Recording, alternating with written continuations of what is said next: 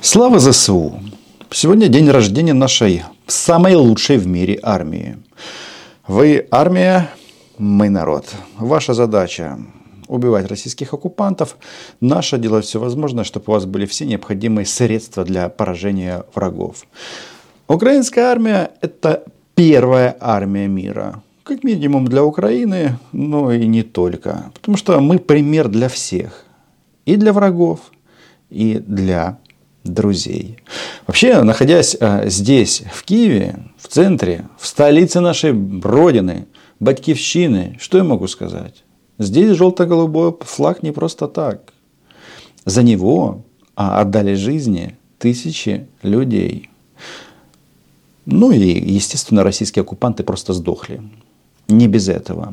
Процесс продолжается. Война продолжается. Но что дает главное а, украинская армия? Почему слава ЗСУ?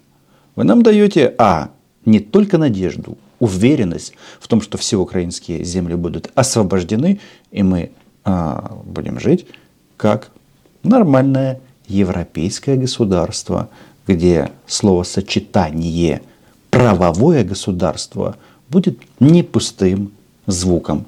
В российских реалиях это невозможно а независимость дает возможность меняться. К празднику, к 6 декабря, начали происходить какие-то очень странные события на территории Российской Федерации. Что не день, то бавовна. Бавовна под Саратовом на аэродроме Энгельс, бавовна в, под э, Рязанью и сегодня бавовна в Курске. Это что? Бавовна шагает по России. Если вы считаете, что это случайность, 6 декабря, День Сбройных сил Украины и бавовна, тогда пишите об этом в комментариях. Если же вы думаете, что тут все очень и очень взаимосвязано, тогда подписывайтесь на мой YouTube канал.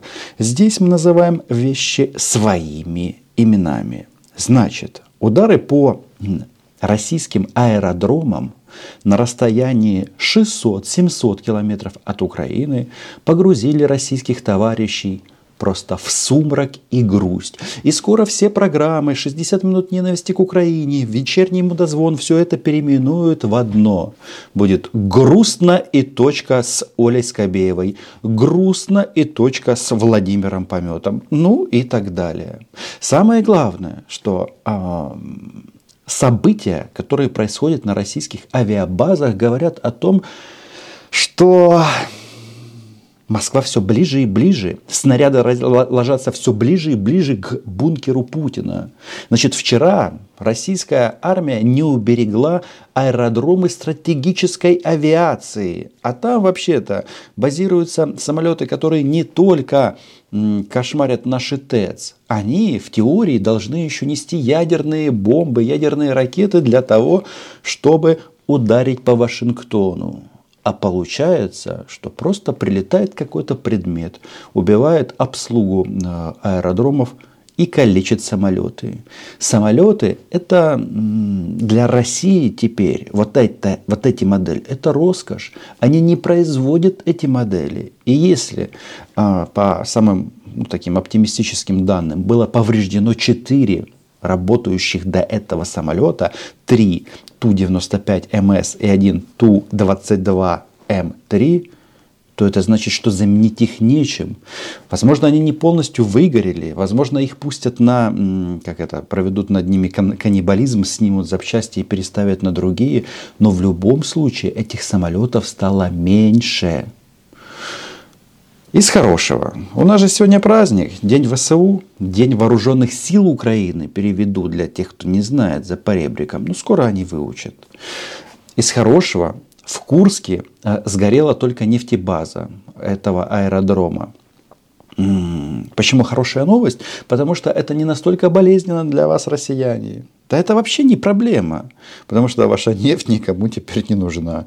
Вы же читали, какой мощный был удар в спину со стороны Китая, Индии и Пакистана, которые ну, до этого покупали российскую нефть, нефтепродукты. Теперь говорят, вы знаете, мы, мы, конечно, мы против вот этих вот всех потолков на... Мы против. Но покупать мы будем исключительно с дисконтом по тем ценам, которые мы сами а, устанавливаем. Поэтому потери нефтебазы в Курске, да это, это ерунда. Скоро каждому ребенку в российском детском саду вместо молока будут давать стакан нефти. И он будет говорить, что там слава Путину и всякое такое. А на следующем этапе произойдет еще более интересное событие. Оно будет называться «Нефть в обмен на продовольствия.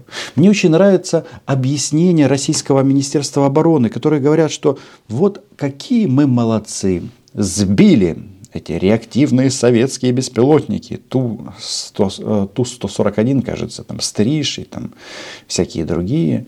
Но вопрос, как если, я, конечно, сомневаюсь, что это были советские беспилотники, так, на секундочку. Вопрос тут в другом. Даже если это были советские беспилотники, тогда это говорит о том, что позор джунглям российским или тундре российской. Позор. Это значит ни Путин, ни Шойгу, ни Герасимов, ни даже Захарова, о котором мы сегодня поговорим, не могут защитить Россию. Понимаете? Не могут.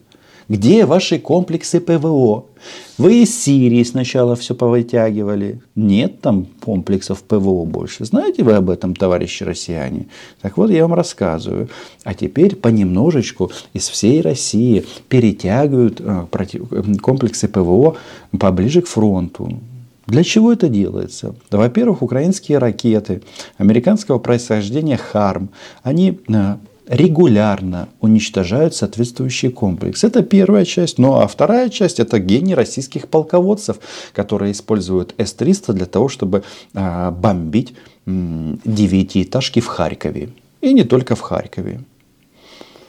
И здесь прикольно, да? Вы э, ломаете дома во многом русскоязычных когда-то людей, а при этом делаете свою страну беззащитную – а ведь мы-то еще ничего и не начинали. Кто вам сказал, что война в этой, в середине, в, как это, стадия середины? То есть, если за два дня было нанесено два удара в глубине Российской Федерации, каждый сейчас российский военачальник сидит и думает, а что же будет этой ночью ровно в 6 утра? М? Я вангую – а удары будут наноситься все ближе и ближе к Москве. Предлагаю атаковать Внуково-3. Вот это будет, конечно, стопроцентная издевка. Особенно мне нравится, что российские патриоты – они э, тоже начинают стебаться с Министерства обороны э, Российской Федерации и говорить, что, возможно, советские беспилотники 1976 года, они настолько были секретны, их, кстати, в Харькове производили, э, что имеют технологию стелс. Но согласитесь, если можно долететь до Курска, до Энгельска, до Дягилева под Рязанью, ну чем, Рязань, э, чем Внуково 2 лучше? Три. Нет, мы выбираем Внуково 3. Почему? Потому что там базируется авиаотряд «Россия». Самолеты, которые обслуживают высших должностных лиц Российской Федерации. Так вот, смотрите, какой вывод? Значит, снаряды ложатся с одной стороны все ближе и ближе к Москве. А, Курск в огне, это свежая, вот прям сегодняшняя бавовна. Дымище над городом, все бегают, все суетятся, говорят, как же, Путин нас не защитил. А есть еще один момент. Значит, смотрите. Выясняется, что Крым, точнее Крымский мост, также в опасности. И об этом заявляет не кто-либо, а целая Мария Захарова. Сегодня она сделала вот такой вот странный пост – опубликовала, ну, они там друг другу, как это, у них там такая опция интересная, они там друг другу вылизывают одни места разные, ну, имеется в виду Захарова, Помету и наоборот, делают друг другу комплименты и думают, что они очень-очень умные. Так вот, Захарова репостнула твит Соловьева, где написано о том, что Путин на Крымском мосту за рулем. Мерседесы, да. Все гордятся, Путин смелый. А Захарова это прокомментировала так. Все, Все, что бункерный Зеленский должен, должен знать о пиаре. То есть получается, а, по ее мнению, ну вот это слава бункерный Зеленский, да, где-то же мы уже слышали, бункерный сиделец, дед бункерный и так далее. Таким образом, они пытаются отмазать Владимира Владимировича, показать, что у него стальные яйца, что он еще стерх. Но если а, здесь параллель проводится между Зеленским, который приехал 6 декабря на, на день ВСУ, ЗСУ в Славянск, и она ставит знак равенства между Путиным на Крымском мосту и говорит, что, на, что это вот все, что нужно знать о пиаре, это значит, что Крымский мост – это такое же место под ударом, как и Славянск. Славянск, Донецкая область, там война идет такая, что мама не горюй. А, Бахмут уничтожат а, с большой вероятностью. Но война будет продолжаться. Я, просто говорю о том, что я прекрасно понимаю риски потери Бахмута. Но российская армия там еще много сложит э, человеческих жизней, в первую очередь своих.